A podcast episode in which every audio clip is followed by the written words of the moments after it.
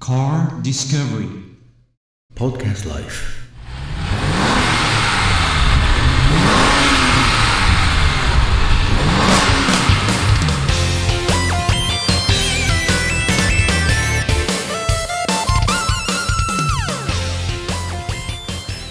久しぶりのカーディスカバリーよろしくお願いします。じゃあ中島さん今日はよろしくあ、こちらこそよろしくお願いします。で今日ですね、はいすごく楽しみにしてきたんですが、はい、私もあの以前、えー何年前でしょうちょうど1年ばかし前までカイエン S という、はい、乗ってましたけどありがとうございます。なんか随分変わったような気がしますけどねはい、どうですか？そうですね。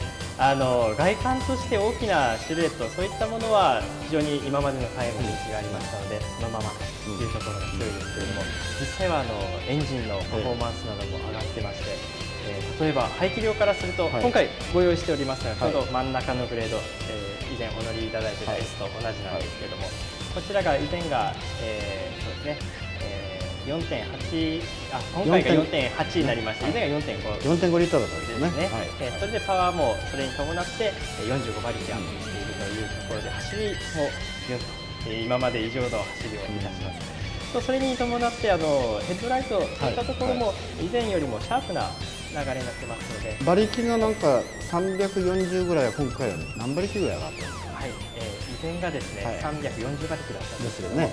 それが45馬力アップして385馬力にあのボディで、ええ。ーまあ2.4 2.4トン弱ですか？ーはい。それって390馬力近いというのはものすごい走りじゃないですか走りとしてはですね、ね今あのボクスタースポーツカーのボクスターありますけれども、はいね。最高速度が250キロ、はい。とそれと、えー同じ250キロのあの大きなハイエンドがえーハイエンドできますので、凄まじいですね。凄まじいです。もう高速道路のビタッと。これはもはい。うオフオンロードオフロード。もう関,、はい。関係ないですね。そうですね。もうオンロードも走れるオフロードカーこれが実際オフロードももちろんはい。専門で作られてますので。